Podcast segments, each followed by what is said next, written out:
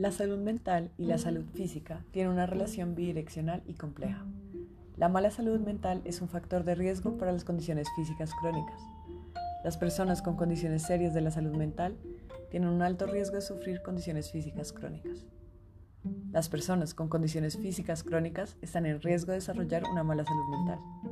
Por ejemplo, se ha calculado que el 46% de las personas con un trastorno mental tienen un problema físico de larga duración.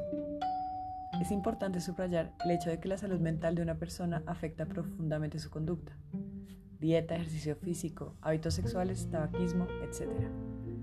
Esto puede elevar la incidencia de enfermedades físicas. El lado positivo de esta relación es que el tratamiento adecuado a los problemas emocionales puede mejorar en gran medida la funcionalidad de una persona que padezca una enfermedad física.